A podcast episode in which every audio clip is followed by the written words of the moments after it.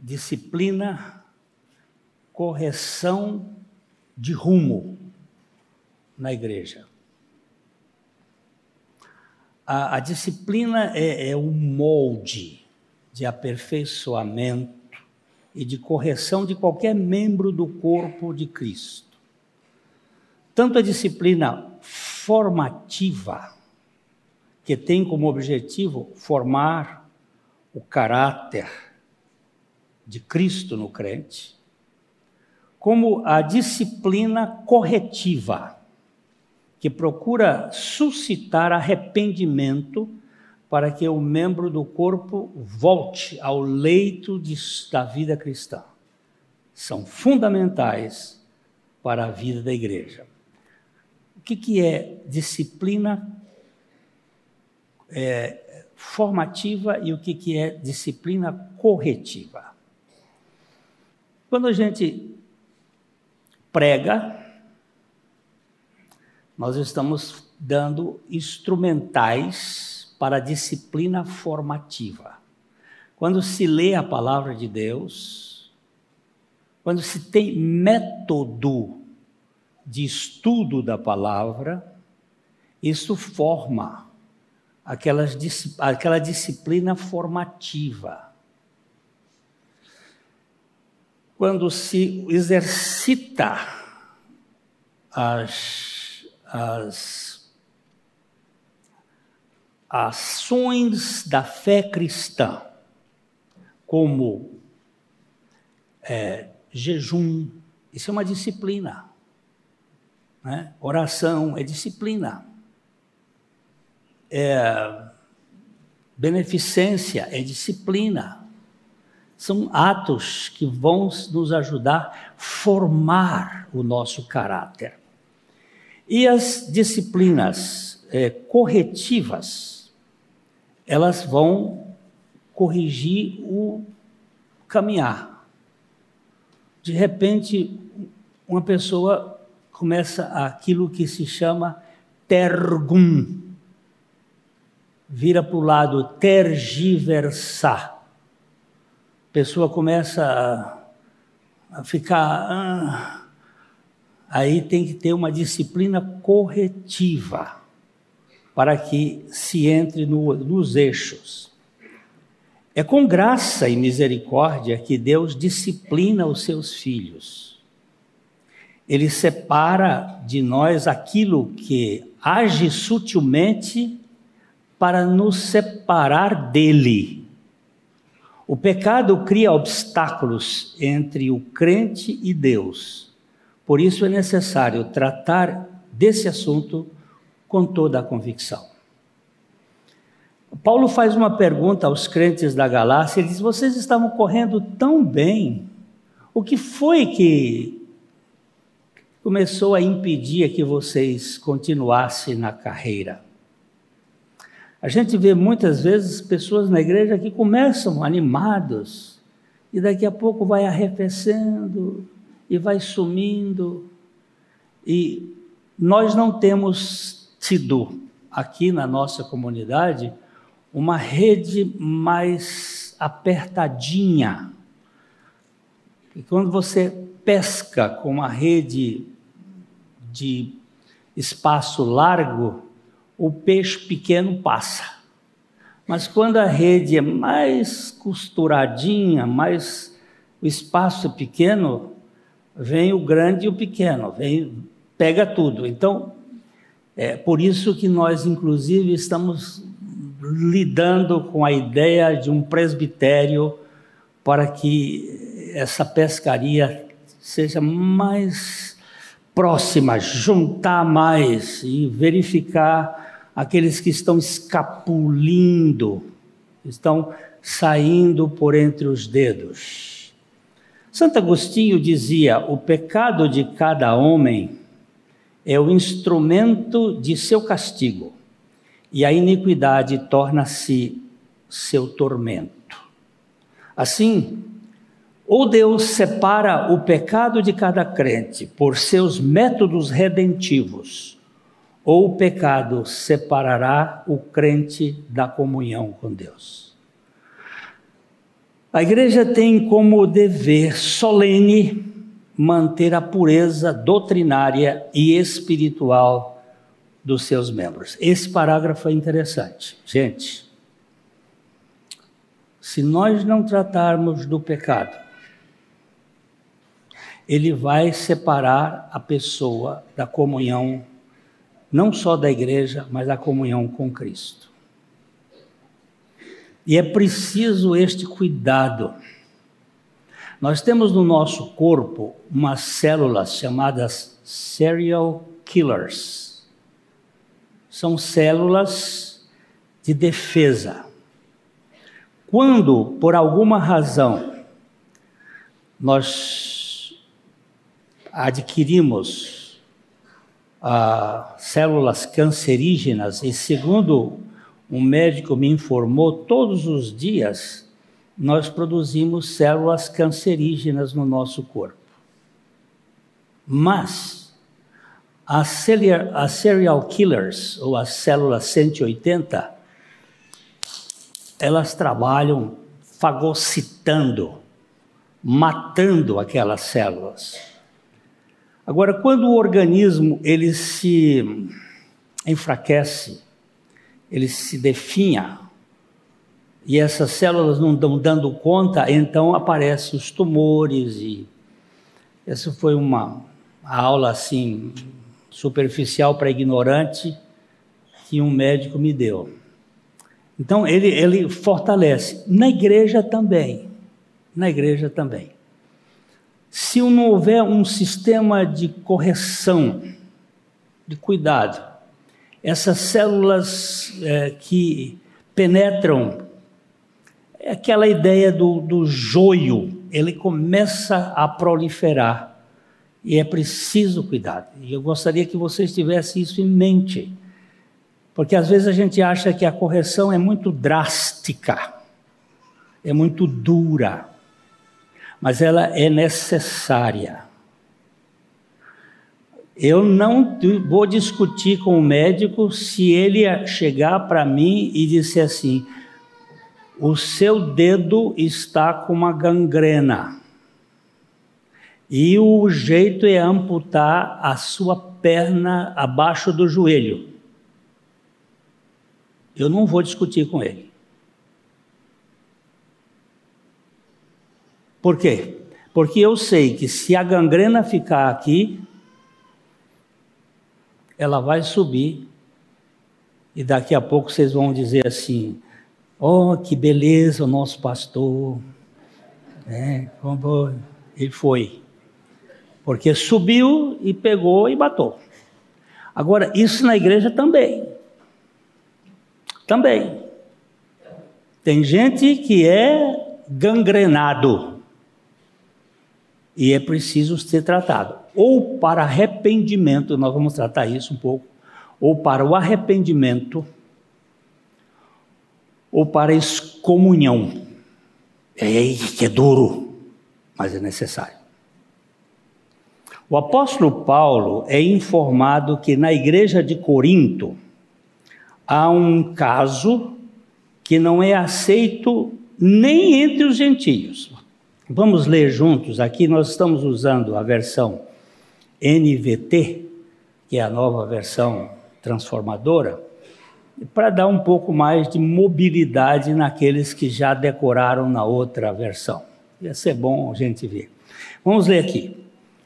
Comenta-se por toda parte que há imoralidade sexual em seu meio, imoralidade que nem mesmo os pagãos praticam. Soube de um homem entre vocês que mantém relações sexuais com a própria madrasta. Ah, a versão, vamos ver. A situação em Corinto é que o homem está tendo relações sexuais com sua mãe ou madrasta, porque lá o texto diz esposa do seu pai.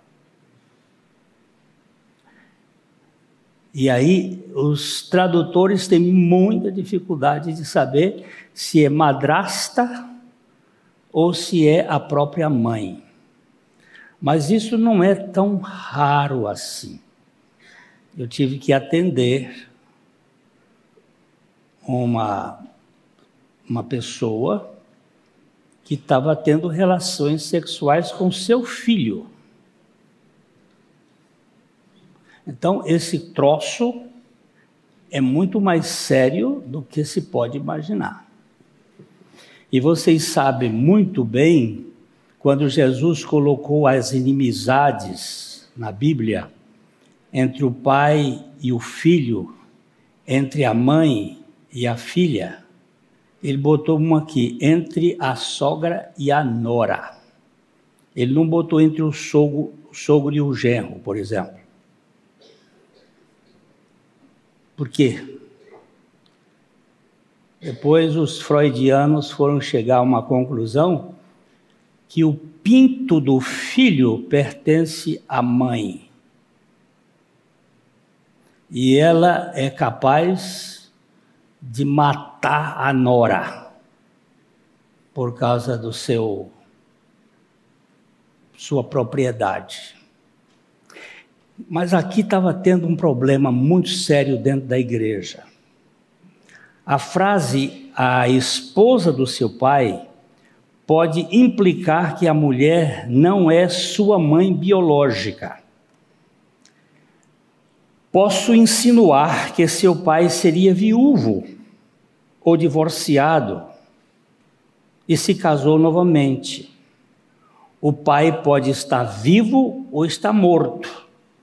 O fato é que se trata de uma aberração, como está escrito em Levítico capítulo 20, verso 11, que mostra esses fatos familiares não podem existir.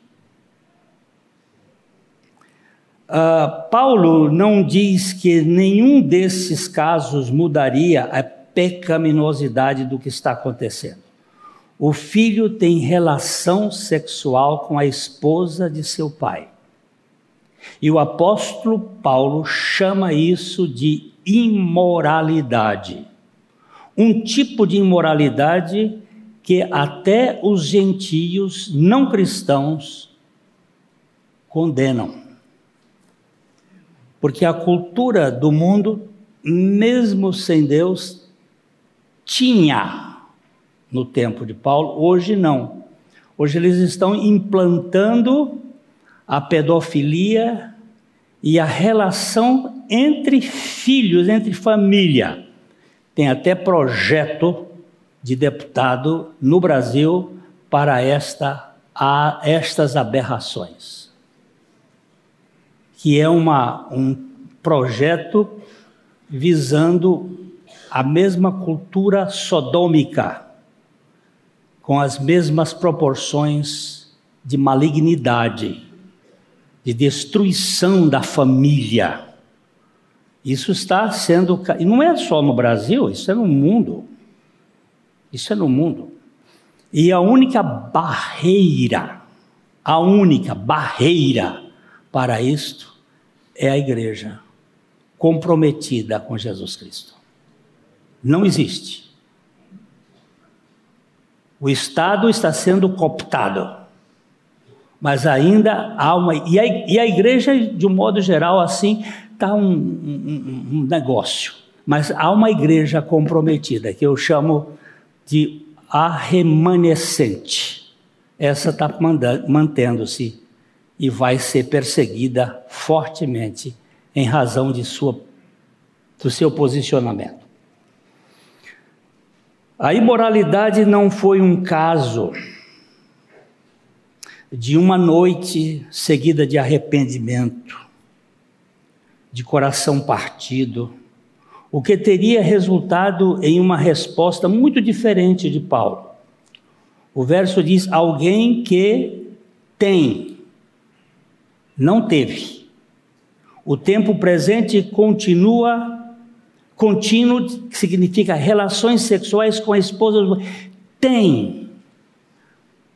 Aqui no, nessa versão, ele diz assim: um homem entre vocês que mantém relações sexuais com a própria madrasta. Não foi um fato isolado. com arrependimento. Porque Davi teve um fato. E depois, quando o profeta chamou na chincha, ele voltou atrás. E aí é uma disciplina corretiva.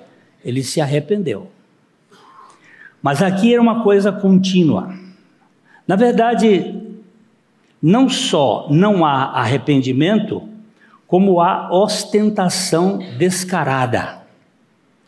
O que o versículo 2 mostra é como a igreja respondeu à imoralidade em meio em seu meio e como deveria ter respondido.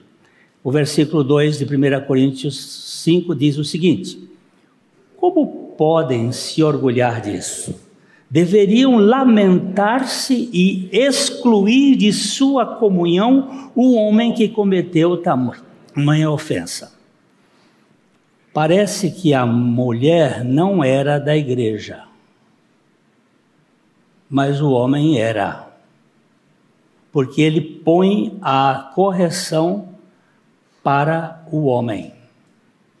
Talvez por não confrontar com alguém que tivesse algum prestígio, a igreja acabou jogando a sujeira para baixo do tapete, achando que era algo natural. O apóstolo mostra que esse procedimento era lamentável e que Tal membro deveria ser excluído da comunhão do corpo de Cristo. Se há gangrena no corpo, essa precisa ser extirpada. É, eu, tu, ele, nós, vós, eles, não estamos isentos de pecados. Mas eu, tu, ele, nós, vós, eles, não podemos viver no pecado. Isso é muito sério. O pecado deforma totalmente a vida da igreja. E aqui, o que esse parágrafo quer dizer é que às vezes a pessoa é muito importante, é ilustre. A pessoa tem um bom dízimo e a liderança então teme mexer nessa criatura humanamente importante. E falta atitude de firmeza e amor são duas apenas para qualquer correção. Nós temos que ser amorosos e firmes. Muitas vezes nós só somos amorosos e não somos firmes. E outras vezes somos firmes, mas não somos amorosos. E isso traz prejuízos. É, então, Paulo exorta, aqui no versículo 3 e 4, ele exorta: embora eu não esteja com vocês em pessoa, estou presente em espírito, e como se estivesse aí, já condenei esse homem em nome do Senhor Jesus. Coloquem uma reunião, estarei com vocês em meu espírito e o poder de nosso Senhor Jesus também estará presente. Aqui, aqui tem um versículo que eu gosto de olhar para ele como a poder maior do que as redes sociais. E às vezes eu estou falando aqui alguma coisa e a, a tal da. Como é que chama essa bicha que fala aqui?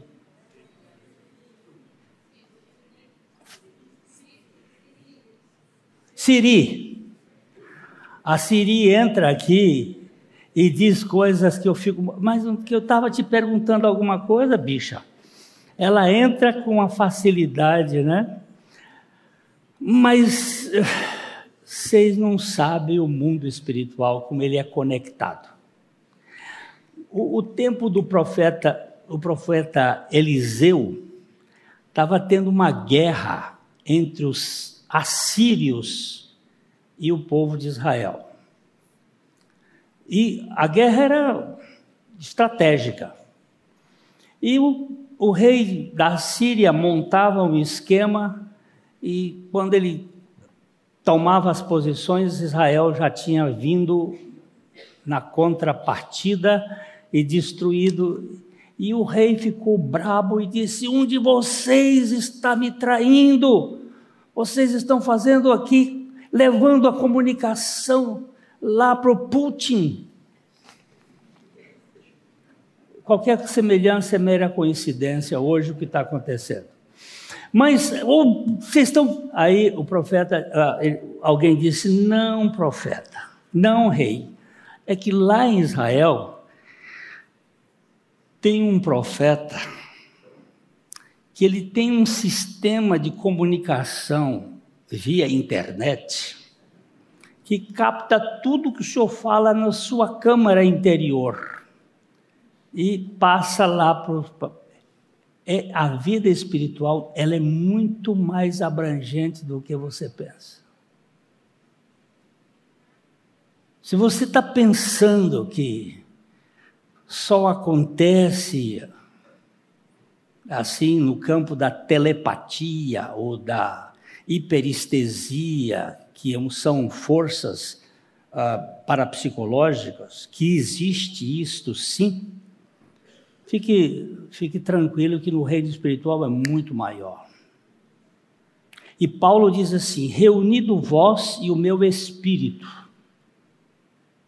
Alguns acham que seria um anjo de Paulo que estaria presente lá, porque você sabe que os anjos, nós vamos até tratar disso hoje à noite, os anjos são ministros designados para aqueles que hão de herdar a salvação.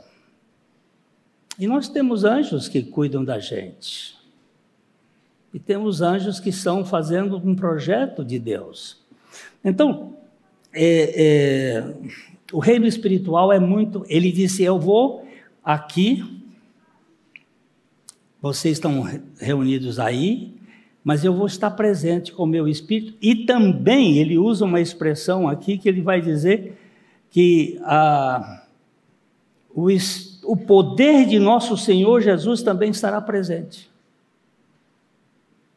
Então vocês precisam ter consciência de que não, não estão ausentes, não, nós não estaremos ausentes, mas vocês precisam estar reunidos para tratar. Ele usa aqui nessa versão, é, convoquem uma reunião extraordinária aqui por minha conta para tratar desse assunto. É preciso extirpar. Não há como aceitar essa situação suja ainda que o apóstolo esteja fisicamente ausente, ele aqui usa da sua presença espiritual. Tudo indica que a vida espiritual vai além da terceira dimensão. E nesse caso, uh, Paulo se apresenta dando o seu veredito. Já o condenei em nome do Senhor Jesus. Não resta dúvida que o caso é de excomunhão. Duro? Sim. Necessário? Sim. Convoquem logo uma assembleia extraordinária e podem ter toda certeza de que eu, em espírito, e o poder do Senhor Jesus estaremos presentes para limpar toda essa roupa suja. Não não há lugar para a vida de pecado na igreja de Cristo. É muito comum os, nos orgulharmos da tolerância, quando deveríamos nos envergonhar da indiferença. Não, aqui nós não temos, não fazemos isso. Lamentável. É preciso fazer. É preciso cuidar. É preciso lavar as feridas, porque senão isto vai contaminar.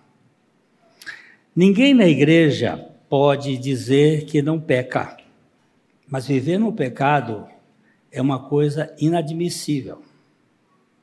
Como ensinava João Calvino, da mesma forma como a doutrina da salvação em Cristo é a vida da igreja, a disciplina é, por assim dizer, seus nervos. Vai manter a igreja firme.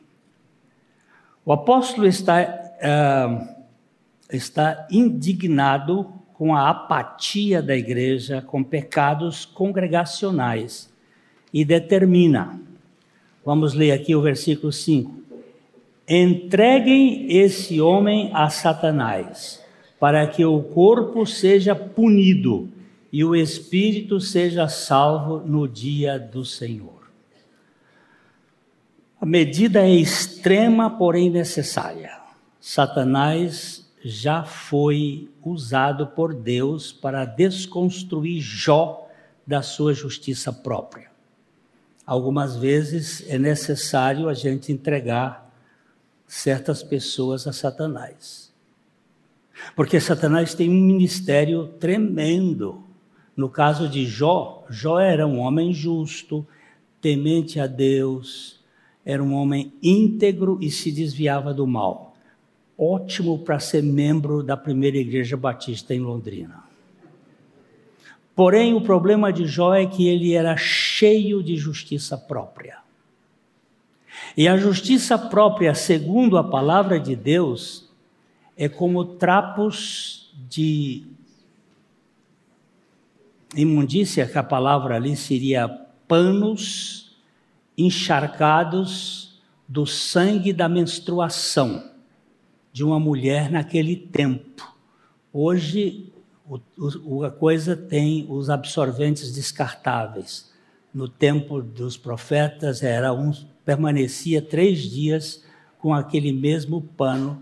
Por isso que os homens não podiam se aproximar da mulher em estado de putrefação. É isso que a Bíblia mostra da nossa justiça. E aqui a coisa é muito mais séria. Quando, quando nós, quando alguém fala de algum defeito da nossa personalidade e nós levantamos a cabeça, é comigo que você está falando? É com você. Pode saber que isso é serpente. Isso é justiça própria.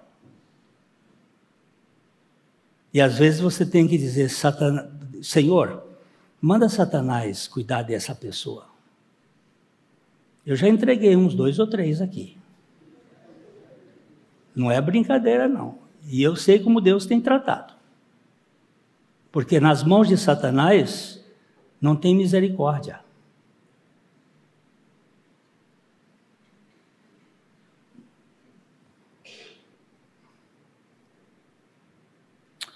O argumento é 1 Coríntios 5, 6 e 7. Não é nada bom se orgulharem disso. Não percebem que esse pecado é como um pecado, um pouco de fermento que leveda toda a massa? Livrem-se do fermento velho, para que sejam massa nova, sem fermento, o que de fato são Cristo, nosso Cordeiro Pascual, foi sacrificado. Ele aqui vai lá para Páscoa. Ele vai lá para o início da libertação do povo de Israel do Egito e traz o pão sem fermento. Lógico que pão sem fermento não é tão agradável. O fermento gera uma massa mais arejada e mais gostosa. Hoje nós estamos sendo envenenados pelo trigo, o trigo que foi tratado. Antigamente, alguns lugares ainda tem. Aqui em Curitiba tem um grupo que está plantando o trigo de 14 cromossomos. Mas, em geral, nós hoje comemos um trigo de 42 cromossomos. É um trigo absolutamente saboroso gostoso. Um pão feito com esse trigo é outra coisa, só que é muito prejudicial à saúde, porque tem muitos ingredientes nele. Agora, aquele trigo seco e sem fermento. É difícil de deglutir, mas é saudável, que é uma beleza. E aí Paulo vai usar a figura aqui. Tem um médico lá em Curitiba, é um, um cirurgião é, de barriga, como é que chama? Gastro. Ele, ele tem um grupo de médicos que estão plantando trigo, o trigo primitivo. Eles trouxeram sementes da Alemanha e tal, e fazem um pão assim lá que é especial, caro para danado, mas um pão bem saudável. Agora, nós achamos que essas coisas não são aplicáveis a um ponto de vista da vida da igreja, mas são. Ele está levantando aqui, vocês estão querendo misturar a cultura de Deus com a cultura do mundo. O povo de Israel casou-se com as midianitas. O que deu? O pecado do profeta Balaão. O que deu? Nunca mais Israel pôde se livrar da idolatria. Foi assim que Salomão foi teve uma overdose de mulheres pagãs que destruiu completamente a história da monarquia israelita. Paulo reprova os coríntios por sua vanglória. Talvez tenha se desculpado dizendo que aconteceu apenas uma vez. Eles deveriam saber que um pouco de fermento leveda a massa toda. O fermento aqui é a imagem do pecado moral. E ele está dizendo que se eles tolerarem um pouco de pecado moral na igreja, ele logo crescerá e se expandirá até que toda a comunhão seja seriamente afetada, disse Dr. William MacDonald. A disciplina justa e piedosa é necessária para manter o caráter da igreja. Assim são ah, ordenados a eliminar o fermento velho. Em outras palavras, devem tomar as medidas severas contra o mal para que possam ser o novo, no sentido de ter o âmago puro. Não vamos viver sem pecado, mas não vamos viver sem tratar pecado. Então, Paulo ensina: visto que vocês realmente não têm fermento, Deus os vê em Cristo como santos, justos e puros. E aqui o apóstolo está dizendo que o estado deles deve corresponder à sua posição em Cristo. Quando a posição Quanto à posição, eles não tinham fermento. Agora, quanto à sua prática, eles também devem ser ázimos, devem ser sem fermentos. Eu estou em Cristo, mas no meu dia diário eu tenho que exercer esta posição de estar em Cristo. Lógico, eu já estou velho, não tenho tanta libido, e quando há uma provocação, eu faço isso com mais facilidade. Mas nós todos somos atraídos, é biológico, só que nós temos uma vida mais poderosa do que a vida da bios, que é a vida do Espírito de Deus em Cristo Jesus. E nós podemos ter vitórias. E nós podemos ter vitórias, sim. O irmão me disse, Pastor eu, eu, eu luto muito com esta área. Se fosse só você, meu irmão, a gente dava um jeito. Mas eu acho que todos nós, homens e mulheres, sofremos de alguma maneira nessa área. Só que todos nós que temos a vida de Cristo, podemos dizer que temos a garantia do poder do Espírito Santo para nos dar vitória nessas áreas. Agora, não pensa que é, não vai ter luta porque é conversa fiada. Vai ter luta sim. Só que a Bíblia vai dizer que não vem tentação além das suas forças, porque com a tentação Deus vai dar o suprimento para você suportar. É, aí Paulo diz assim: por isso, vamos ver o versículo 8: por isto celebremos a festa com o, não com o velho pão fermentado com maldade e perversidade, mas com o novo pão da sinceridade e da verdade, sem, sem, sem nenhum fermento.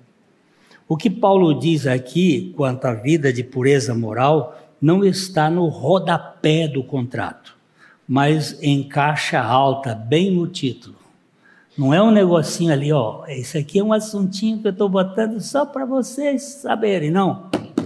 É aqui. Em cima. Eu, eu tiro o chapéu para o José. Olha que o José teve todos os motivos para ser um sujeito vítima. Os irmãos o venderam, a mulher do Potifar fez o que fez, o, o, o, o cara lá do. Da, da, servia o vinho, esqueceu ele, o cara era para ser uma vítima, mas nunca caiu. Não porque ele fosse forte, mas porque Deus o sustentou. É sempre assim. Você acha? Eu, eu já vi tanto sermão que bota o José lá nas alturas, mas José era de carne e osso. Eu gosto quando a Bíblia diz assim: Elias, que era um outro, como é que eu vou dizer assim? Âmago de Aroeira, né? Forte. Elias era um homem sujeito às mesmas fraquezas que nós. E quando a minha Bíblia me põe aquilo junto com Elias, eu digo: oh, Senhor, tem jeito para mim. Tem jeito para mim. Então, ele os assegura aqui nos versículos de 9 a 10. Quando lhes escrevi antes disse que não deviam se associar com pessoas que se entregam à imoralidade sexual. Com isso, porém, não me referia a descrentes que vivem em imoralidade sexual, ou são avarentos, ou exploram os outros, ou adoram ídolos. Vocês teriam de sair desse mundo para evitar pessoas desse tipo. Aqui o apóstolo vai levantar uma série de coisas interessantes. Há uma carta perdida em que Paulo havia dado instruções à igreja e agora ele a relembra, mostrando que essa associação com a imoralidade não se tratava dos ímpios deste mundo, mas com aqueles que confessam sua fé em Cristo e vivem em desacordo. Paulo não está pregando a ausência do crente no mundo, mas a ausência do mundo na igreja. Prestou atenção aqui? Não é, agora, eu não tenho que me associar com os, os sacrílegos, com os, os depravados. Ele diz: não, e essa carta que ele escreveu, ela se perdeu porque ele diz aqui, quando lhes escrevi antes, nós não temos nenhum texto que explique isto antes. Mas ficou aqui uma, uma ideia de que ele tinha dado algumas instruções para a igreja. Mas não é para com os do mundo, senão você não vai viver. É com a turma da igreja que se diz cristão, mas vive mundanamente. Por isso a frase é: Paulo não está pregando a ausência do crente no mundo, mas a ausência do mundo na igreja. Se nós entrar, andarmos nesse processo achando que é tudo normal, nós estamos em maus lençóis. Os versos 13, 11 a 13, terminando aqui a, a parte do apóstolo, ele diz assim: ele conclui o capítulo. O que eu queria dizer era que vocês não devem se associar a alguém que afirma ser irmão, mas vive em moralidade sexual, ou é avarento, ou adora ídolos, ou insulta as pessoas, ou é bêbado, ou explora os outros. Nem ao menos comam com gente assim não cabe a mim julgar os de fora, mas certamente cabe a vocês julgar o que estão dentro. Deus julgará os de fora. Portanto, elimine o mal do meio de vocês. Ponto. Pode discutir agora? Tem jeito. Ah, mas eu sempre fiz assim, eu vivo assim. Pois é.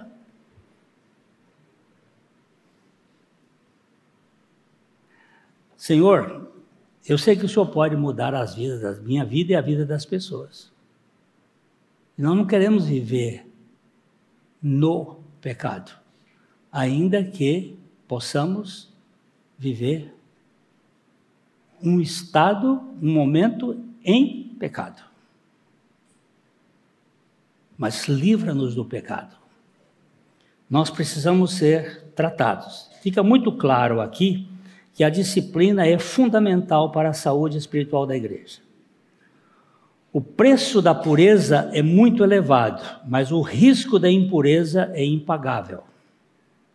Se a igreja não, se a, se a igreja não prima por sua santidade, não há menor semelhança com a imagem de Cristo. Alguém afirmou que moralidade não é simplesmente conversa de pregadores sobre pureza. É a lei moral de Deus correndo no caráter dos seus filhos. Assim, precisamos de cuidado, cuidado mútuo para que, pelo Espírito, reflitamos a vida de Cristo em tudo. Uh, nossos filhos, no processo de crescimento, carecem de disciplina para atingir a maturidade. Nós, membros do corpo de Cristo, necessitamos de justa disciplina a fim de alcançarmos a estatura de Cristo. A igreja sem disciplina não cresce espiritualmente. Eu não, não conto nem para minha esposa, nem para outras pessoas, qualquer confissão que uma pessoa me faz nos momentos de luta. É uma, não é uma questão, uh, não é questão de ética profissional. É uma questão de seriedade com as coisas de Deus.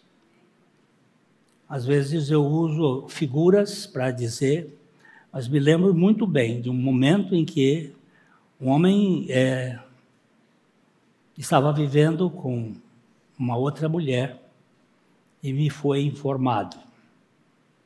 E eu cheguei a ele e disse: É verdade isso que estão dizendo? Ele disse: É verdade. E qual é a sua posição diante da palavra de Deus? E ele disse: Pastor, eu não sei como sair disso. Mas eu quero saber se você acha que vivendo nisso você vive de acordo com a vontade de Deus. Não. E você quer viver de acordo com os seus interesses ou de acordo com a vontade de Deus? E se eu quero viver de acordo com a vontade de Deus? E qual é agora a sua atitude? Eu tenho que abandonar.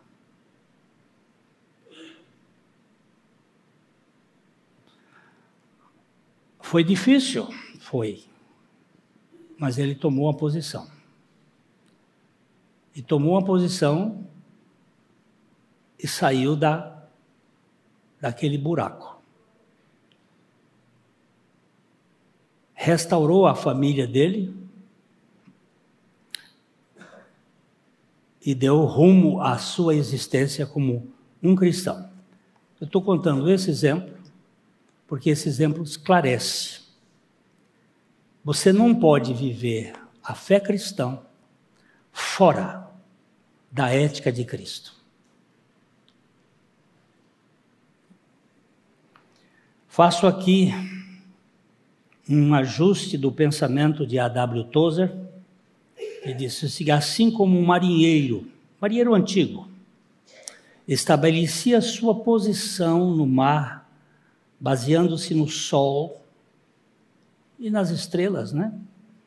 Também podemos fixar nosso ponto de apoio moral focalizando a pessoa de Jesus Cristo. Portanto, a função da disciplina da igreja visa corrigir a rota dos seus membros mediante o arrependimento sincero ou a expurgação daqueles que se rebelam diante do modelo de Cristo. No exemplo que eu contei, essa igreja não soube de nada. Não precisa se expor porque a correção veio. Se permanecesse, como diz Jesus lá no capítulo 18 de Mateus, chamar-se-ia duas pessoas mais, duas ou três, e trataria do assunto, e caso contrário permanecesse, traria para a igreja, na presença de todos. A ordem é metódica. Primeira vara, segunda vara, terceira vara. Isso existe dentro da justiça. Isso existe dentro da igreja. Quando a correção é feita no processo de maneira é, no, da maneira correta, é, vai vai haver a limpeza, vai haver a, a, purificação, vai haver. E Deus vai fazer isso em muitos casos. Fica aqui a sugestão do teólogo J. Blanchard, quando ele disse: Fomos redimidos não somente para sermos legalmente salvos, mas também para sermos moralmente sadios. Senhor, faz isso comigo.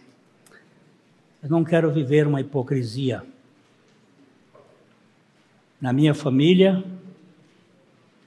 com os meus amigos, com a igreja, com a sociedade. E não quero me orgulhar, porque aí pode cair o outro problema, o pecado da soberba. Eu sou incólume, eu sou inatacável. Eu não sou. Eu sou frágil mas o Senhor é misericordioso para com nós, os pecadores mais indignos. Nosso Pai, nós pedimos ao Senhor que corrijas a nossa comunidade com a tua misericórdia e com a tua graça. Que as coisas que estiverem fora do prumo, o Senhor, com todo o jeito que tem, com a tua sabedoria, cuide desta área.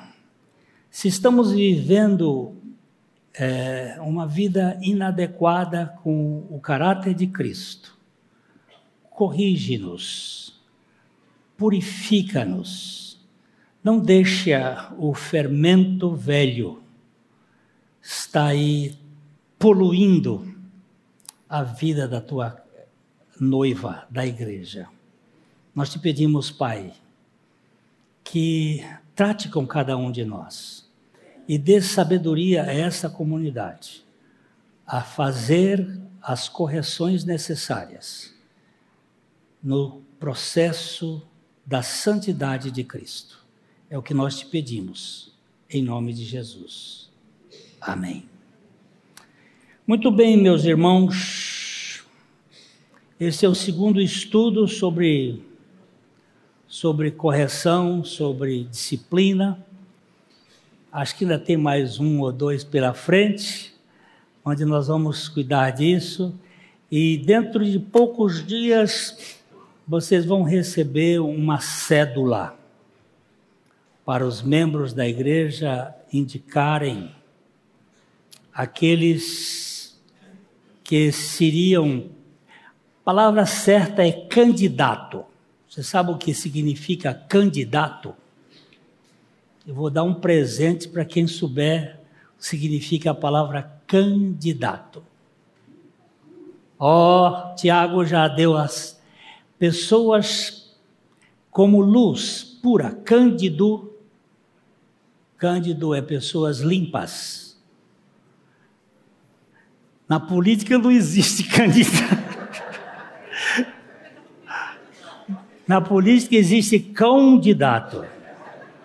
Mas candidatos são aqueles cândidos que são aquelas pessoas que você vai, você vai orar, vai orar. Ali vão, vão estar dois textos das Escrituras de Paulo a Timóteo e Paulo a Tito, descrevendo o perfil dessa gente e você vai botar lá o nome dele. Tem até cinco nomes, né? Que você vai olhando entre os irmãos, tem lá as características, você vai indicar, né? Segundo os, o modelo neotestamentário. E porque nós dizemos que a Bíblia é a nossa regra de fé e prática. Então, não só de fé, mas também da prática. E você vai colocar lá e esses nomes que vocês puserem, né, eles vão ser avaliados, vão ser consultados, vão ser avaliados pelo ministério e depois nós retornamos à igreja numa assembleia para que a igreja escolha aqueles que ela vai designar, porque a igreja que tem a última palavra é a assembleia. Então nós vamos fazer um processo aqui até o final do ano, se Deus quiser, porque vocês sabem que eu estou me preparando não para sair da igreja, mas para ter um, um presbitério onde eu possa ser apenas um membro dele ali para que nós possamos, como igreja, crescer juntos. Porque depois, de repente, isso me aconteceu, só aqui como já estamos, isso me aconteceu quando eu tive Covid. Que eu estava lá no momento do bico do urubu, ele voando em cima da casa assim, eu disse, gente, se eu parto agora, vai ficar um vácuo ali na igreja, que precisava estar um pouco mais preparado para que não, isso tem acontecido em muitas igrejas, e aí gera aquele turbulência. O Senhor me dá mais um tempo para eu fazer isso com mais calma, e estamos aqui fazendo com bem calma, com critério. Tem uns que batem no fígado, que não gostam, que não querem, mas nós vamos obedecer o princípio do Novo Testamento, vamos com calma. Eu sei que Deus vai dar sabedoria à igreja. Continue orando, orando para que nós não andemos segundo os padrões do suor, os padrões de Caim, mas que nós andemos segundo o padrão de Abel, o padrão do sacrifício do cordeiro, que é a nossa marca, ok? Fica essa palavrinha final aqui, a gente vai falando mais vezes para que as coisas aconteçam para a glória do Senhor. E vocês tenham uma boa tarde. À noite nós vamos falar sobre os anjos aqui. Né? Que eles, eles não são indispensáveis, mas eles são menores do que o Senhor Jesus.